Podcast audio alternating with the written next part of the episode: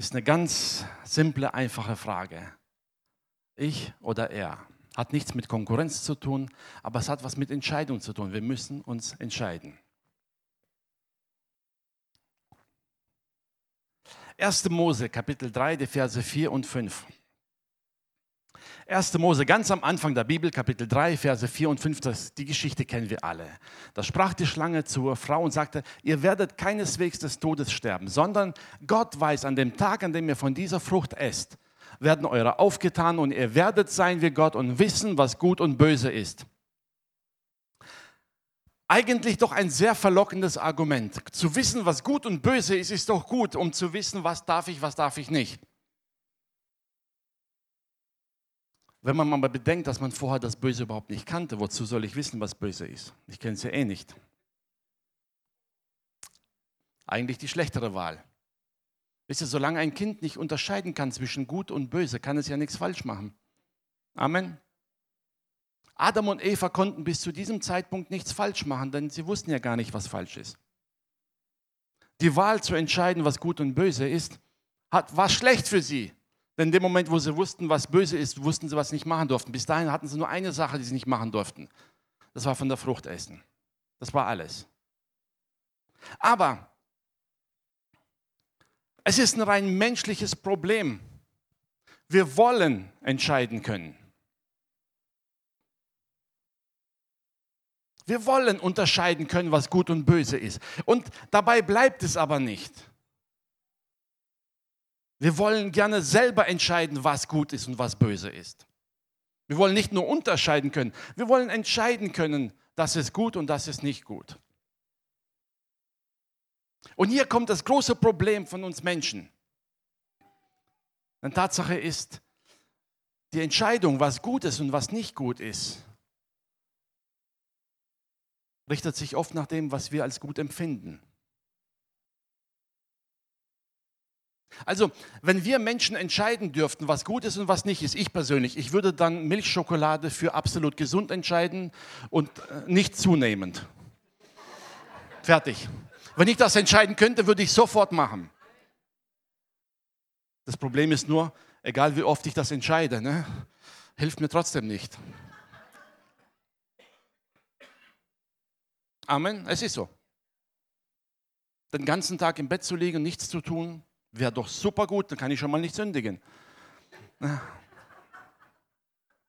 Tatsache ist aber, letztendlich ist es trotzdem nicht gut für mich. Ob ich das entschieden habe oder nicht, spielt dann keine Rolle. Wir Menschen entscheiden oft in unserem Leben Dinge oder wir deklarieren Dinge für gut, nur weil wir sie so gut haben wollen, weil es uns passt. Ob es im Endeffekt gut ist oder nicht, liegt nicht an unserer Entscheidung. Es gibt gewisse Dinge, die von vornherein von Gott festgelegt sind. Und Gott wusste es. Er schuf den Menschen, setzt ihn im Paradies und sagt, du brauchst gar nicht zu wissen, was böse ist. Es hilft dir nicht. Zu wissen, was schlecht ist, hilft dir nicht. Aber es befriedigt halt das Ego des Menschen, zu sagen, ich kann es aber wissen und entscheiden.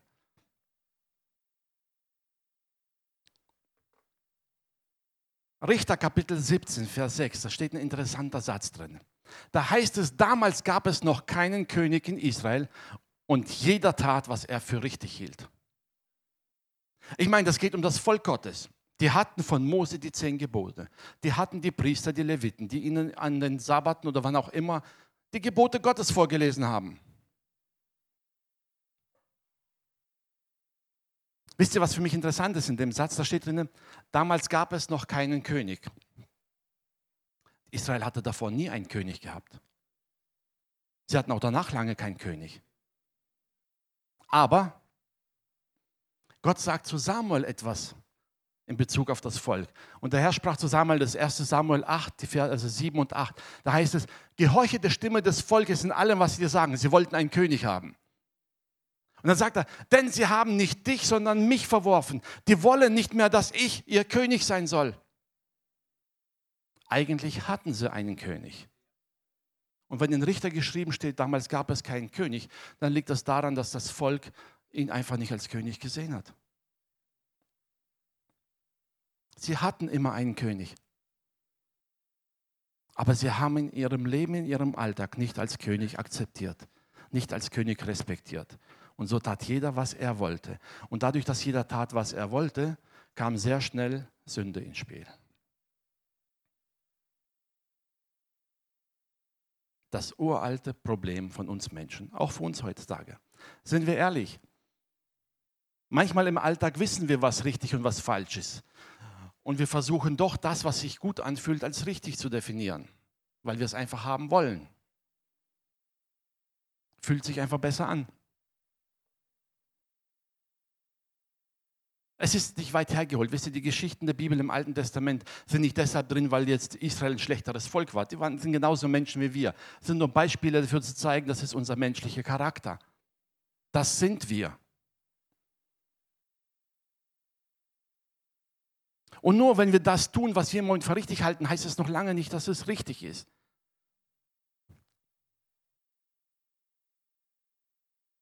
Gott sagt noch einen zweiten Satz zu Samuel und sagt, so wie wir es immer getan haben, von dem Tag an, als ich aus Ägypten herausgeführt habe, bis auf diesen Tag, dass sie mich verlassen haben und anderen Göttern gedient haben, so tun sie nun auch dir.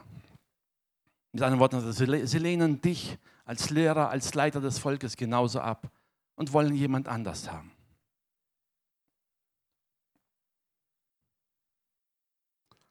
Ich oder er. Unser persönlicher Stolz stellt sich immer gegen jede Fremdbestimmung. Das ist unser menschlicher Charakter. Wir wollen bestimmen über unser Leben. Und Gott hat uns ja auch einen freien Willen dafür gegeben. Ja und Amen. Er hat uns so geschaffen. Wir dürfen bestimmen. Wir sollen auch entscheiden. Wir tragen aber auch die Verantwortung für unsere Entscheidungen.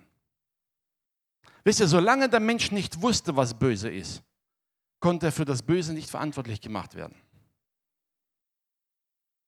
Amen.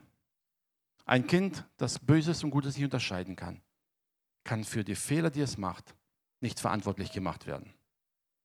Du kannst ein Baby nicht dafür verantwortlich machen, dass einen Teller runterschmeißt. Ist so.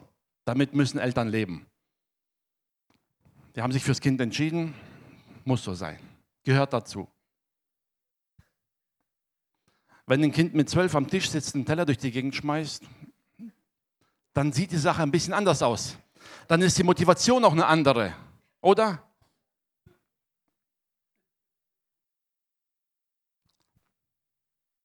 Aber wir haben dieses Problem, dass das menschliche Ego immer wieder, vor allem wenn es um Stolz geht, immer Bestätigung sucht und die Bestätigung in allen möglichen Variationen. Und das treibt uns immer dazu, dass wir manche Dinge, die wir haben wollen oder die wir gut empfinden, einfach für gut definieren und machen, ohne daran zu denken, dass es keine Rolle spielt. Ich kann hundertmal sagen, die Sünde ist gut, sie wird mir trotzdem schaden. Es wird so sein. Und da führt kein Weg dran vorbei. Ob es uns nur gefällt oder nicht, spielt keine Rolle. Wisst ihr, übertrieben gesagt, du kannst zehnmal vom Berg springen und sagen, ich kann fliegen und du wirst jedes Mal unten ankommen.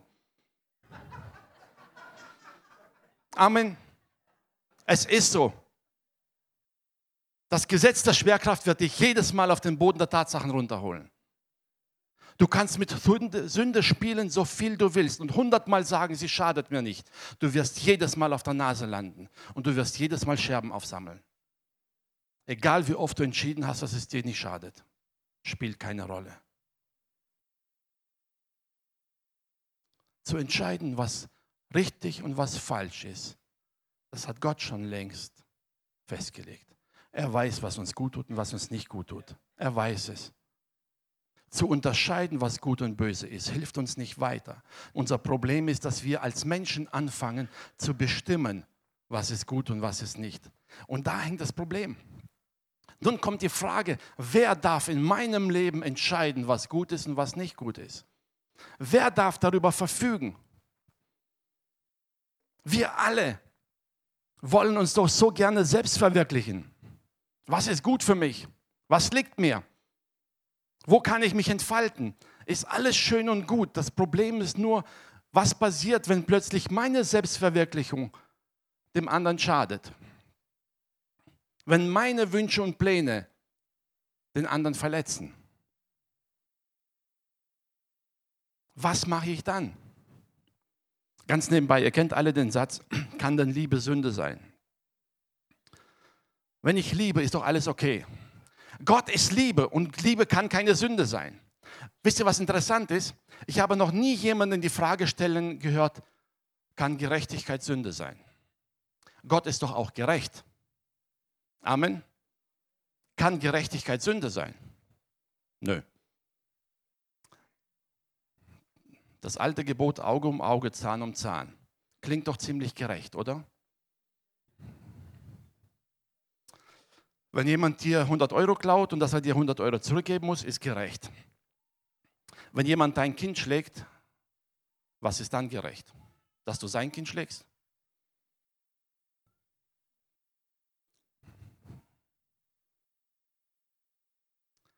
Wisst ihr, dass Rache Sünde ist? Amen. Fast jeder, der Rache begeht, beruft sich auf die Gerechtigkeit. Er will doch nur Gerechtigkeit. Wisst ihr, Gerechtigkeit ist keine Sünde. Was wir aber im Namen der Gerechtigkeit tun und was wir denken und welche Definition wir der Gerechtigkeit geben, das ist leider sehr viel mit Sünde behaftet. Liebe ist keine Sünde. Das, was wir als Liebe definieren, was wir im Namen der Liebe tun und was wir im Namen der Liebe zulassen, das hat sehr wohl oft mit Sünde zu tun. Amen. Die Frage ist, wem unterordne ich mich? Ist das, was ich will, was ich in meinem Leben erreichen will, entscheidender für mich als das, was Gott für mich will?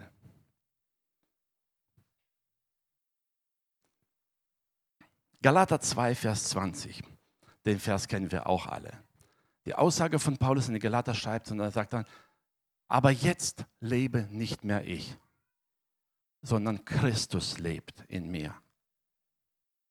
Was ich aber jetzt im Fleisch lebe, das lebe ich im Glauben, zwar im Glauben an den Sohn Gottes, der mich geliebt hat und der sich selbst für mich hingegeben hat.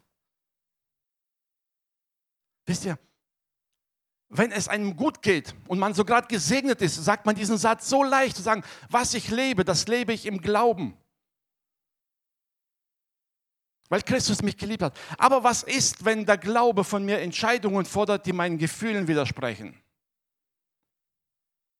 Was passiert, wenn ich weiß, dass das, was ich tue, eigentlich Gott nicht wohlgefällig ist? Ist dann Christus immer noch mein Herrscher oder hoffe ich, dass Jesus in dem Moment die Augen zumacht?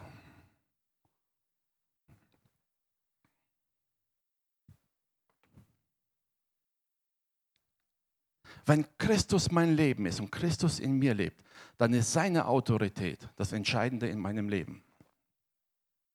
Und seine Autorität zeigt sich nicht da, wo mich alle sehen. Ob ich Gottes Autorität in meinem Leben akzeptiere, zeigt sich da, wo mich niemand sieht.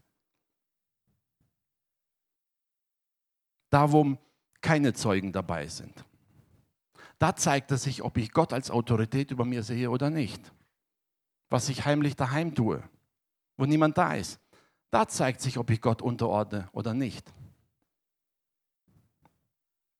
Als Josef bei Potiphar im Haus war und die Frauen verführen wollte, da gab es nicht viele Zeugen. Denke ich mal nicht, denn sonst hätte er sich versucht, ihn zu verführen, wenn Zeugen da wären. Aber Josef sagt einen bemerkenswerten Satz und sagt, wie kann ich gegen meinen Gott sündigen? Oder gegen Potiphar. Das war, aber sein erstes war, wie kann ich gegen meinen Gott sündigen? Mein Gott ist hier bei mir. Wie könnte ich gegen ihn sündigen? Aber es ist eigentlich ein ganz anderes Thema. Das ist das Thema Heiligung im Alltag. Gottes Autorität in meinem Leben zu akzeptieren, bedeutet, dass ich selbst in den privatesten, intimsten Dingen, da wo mich niemand sieht, dass ich selbst da Gott als Autorität ansehe und sage, ich werde nichts tun, was Gott nicht möchte. Dann kann ich sagen, ja, er regiert, aber nicht ich. Paulus sagt, was ich lebe, das lebe ich im Glauben an den, der mich erlöst hat, der mich erkauft hat. Wir Christen haben so eine Eigenart. Wenn wir Sorgen und Probleme haben, wollen wir, dass Gott uns hilft, weil wir sind ja seine Kinder. Wenn Gott von uns etwas erwartet, dann hoffen wir, dass Gott andere Kinder ruft. 1. Petrus 5, die Verse 6 und 7.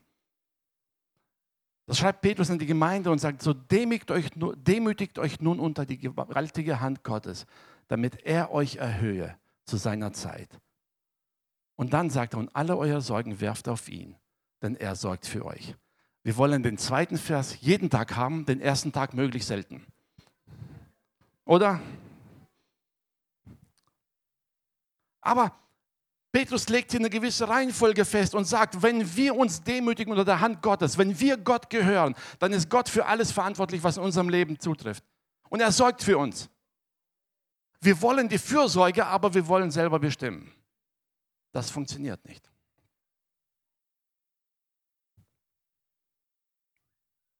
Die Frage wird sich immer stellen, ist es Christus, der in meinem Leben regiert, oder entscheide ich selber?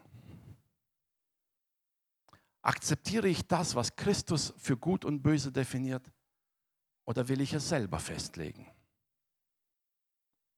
Bin ich bereit, mich einer anderen Autorität zu unterordnen? Das fällt uns schwer. Ganz einfaches Beispiel.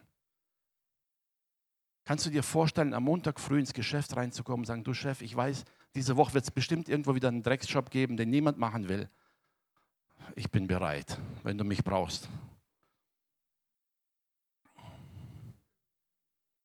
Ähm. Das würde man vielleicht nur dann machen, wenn man genau weiß, diese Woche kommt nichts. Ne? Aber ansonsten, warum? Sich jemand anderem zur Verfügung stellen bedeutet letztendlich, der andere darf über mich verfügen. Er darf bestimmen, was ich zu tun habe.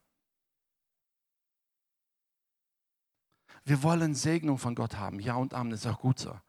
Aber wir vergessen dabei oft, wenn wir uns Gott ausliefern, dann geben wir uns mit allem hin. Wir wollen sein wie Jesus. Amen. Wisst ihr, was das Interessante ist? Wir denken an die Heilungen, an die Befreiungen, an die Vollmacht, die Jesus hatte. Wir denken in dem Moment selten daran, dass Jesus, als er geschlagen wurde, nicht zurückgeschlagen hat. Wir wollen aber sein wie Jesus. Amen. Als man ihn verspottet hat, hat er nicht zurückgeschrien. Mit anderen Worten, so sein wie Jesus heißt in manchen Momenten auch die Klappe zu halten. Willst du immer noch sein wie Jesus? Und Jesus gab sich selber und sein Leben hin für andere. Auch das gehört dazu zu sagen, ich will so sein wie Jesus. Und Jesus hat gelitten. Er wurde ausgestoßen, er wurde verspottet. Man hat versucht, ihn zu töten. Man hat ihn gejagt. Man hat ihn zum äh, Diener des Teufels ernannt. Alles. Willst du immer noch so sein wie Jesus? Bist du immer noch bereit zu sagen, ja, ich gebe mich hin? Wir neigen dazu, zu schnell die guten Sachen zu sehen und für uns in Anspruch zu nehmen. Wir vergessen aber, Gott hat viel mehr. Gott hat eine Fülle die weit über das hinausgeht, als das, was wir für gut empfinden. Gott möchte durch dein Leben Dinge bewirken, Menschen verändern, Gutes tun. Ja, er will uns als Zeugnis haben, ja und Amen. Aber Zeugnis ist man nicht nur dann, wenn alles glatt läuft. Die besten Zeugnisse sind die, die selbst in Krisen und Nöten immer noch festhalten. Raphael hat vorhin das vorgelesen von Shadrach, Meshach und Abednego. Die sagten, selbst wenn Gott uns nicht aus deiner Hand rettet, wir werden trotzdem nicht vor dir die Knie beugen. Das ist Vertrauen, weil sie wussten, der Tod hier auf der Erde ist nicht das Ende. Das ist nicht das Ende. Verzeiht mir, wenn ich es ein bisschen böse sage, wisst ihr, aber wir Christen sind Weltmeister darin, zu beten, dass wir das Ziel möglichst lange nicht erreichen. Amen. Ich sage schon oft gesagt, alle wollen den Himmel, aber sterben will einfach niemand.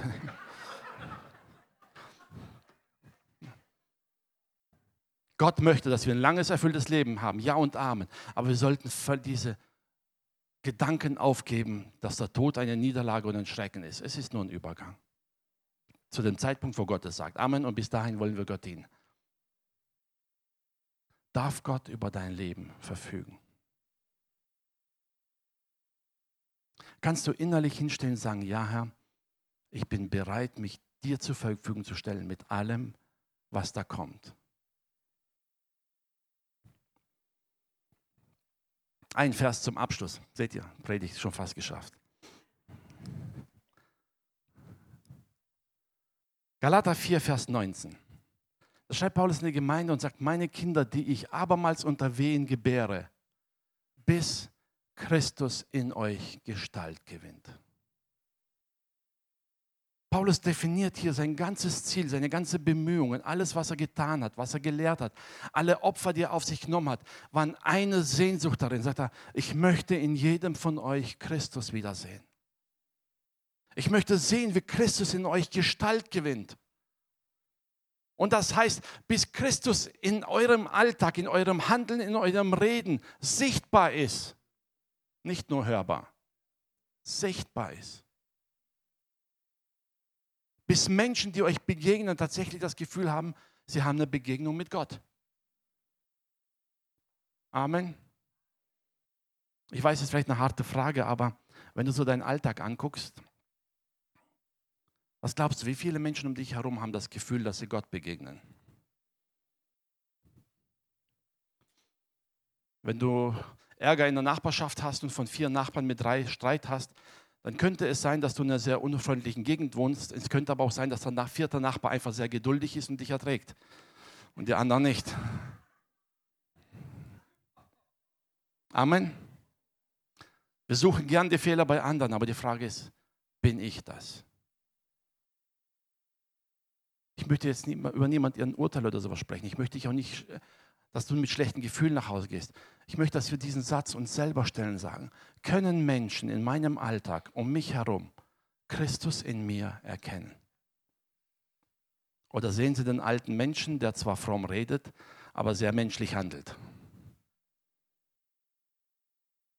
Kann ich Christus weitergeben den Menschen durch meine Art, durch meine Freundlichkeit? Gebe ich Christus weiter durch mein Verhalten, durch meinen Umgang mit dem Nächsten. Das ist Gottes Ziel in meinem Leben. Er will die Kontrolle über unser Leben haben, damit er uns die Fülle schenken kann. Wisst ihr, Gott möchte es ja nicht, weil er einfach besitzergreifend ist und sagt, ich will euch alle haben und ihr müsst tun, was ich sage. Nein, er weiß ganz genau, wie er dich geschaffen hat. Er weiß, wie er dein Leben in eine absolute Fülle bringen kann. Aber er kann dich da nicht hinbringen, solange du immer deine eigenen Wege gehst.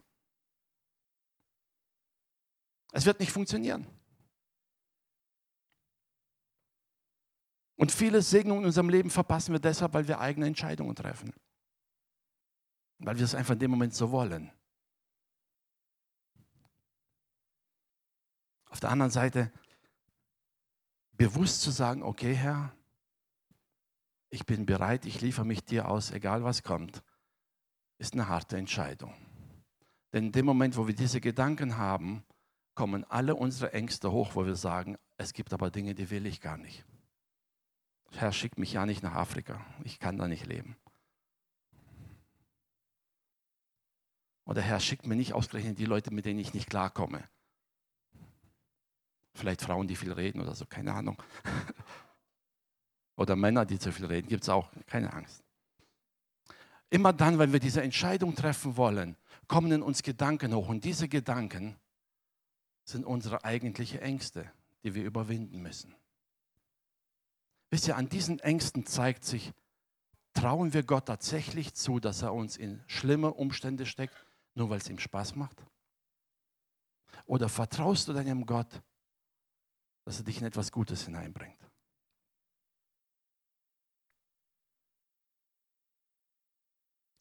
Wenn wir ganz ehrlich sind, wir schrecken vor dieser Aussage zurück, dass wir uns Gott ganz bewusst hingeben und er über uns verfügen darf, aufgrund unserer Ängste.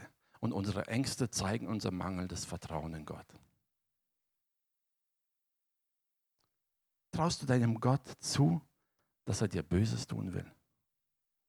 Wisst ihr, da fangen wir ganz von vorne an. Da geht Jesus ans Kreuz, leidet und stirbt, um uns zu erkaufen. Doch nicht etwa dafür, um uns dann Schlechtes zu tun. Aber unsere Gefühle wollen uns das einreden. Gib ja nicht die Kontrolle ab in deinem Leben. Wer weiß, was der andere entscheidet. Solange wir selber entscheiden, wird es auch nicht besser. Guck dir die Krisen deines Lebens an. Die meisten davon hast du selber eingebrockt, oder? Die meisten davon waren Folgen unserer eigenen Entscheidung. Ich gibt so früher, hatte ich immer Gedanken, dachte, wie, Herr, ich muss doch für meine Kinder da sein. Ja, alle bewahren. Und irgendwann zeigte mir Gott, Herr zu, glaubst du, ich kann auf deine Kinder nicht besser aufpassen als du? Und dann muss ich mir die Frage stellen, was traue ich Gott zu?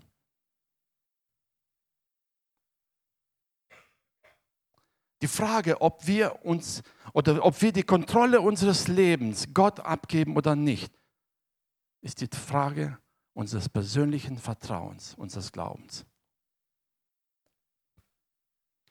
Ich möchte dich dazu ermutigen, dich mit dieser Frage ein bisschen zu beschäftigen. Auch im Alltag, nicht nur heute Morgen, sondern ganz im Alltag zu sagen, Herr, traue ich dir das zu. Wenn deine Familie eine Krise hast, nun, du kannst sagen, das ist alles vom Teufel, die ganzen Probleme. Du kannst auch mal hergehen und sagen, Herr, wenn du mich hineingestellt hast, kann es sein, dass du mich was lehren willst? Vielleicht soll ich ja in der Situation was lernen und nicht nur mein Nächster. Vielleicht sollte ich mich verändern und nicht nur mein Mann oder umgekehrt. Amen.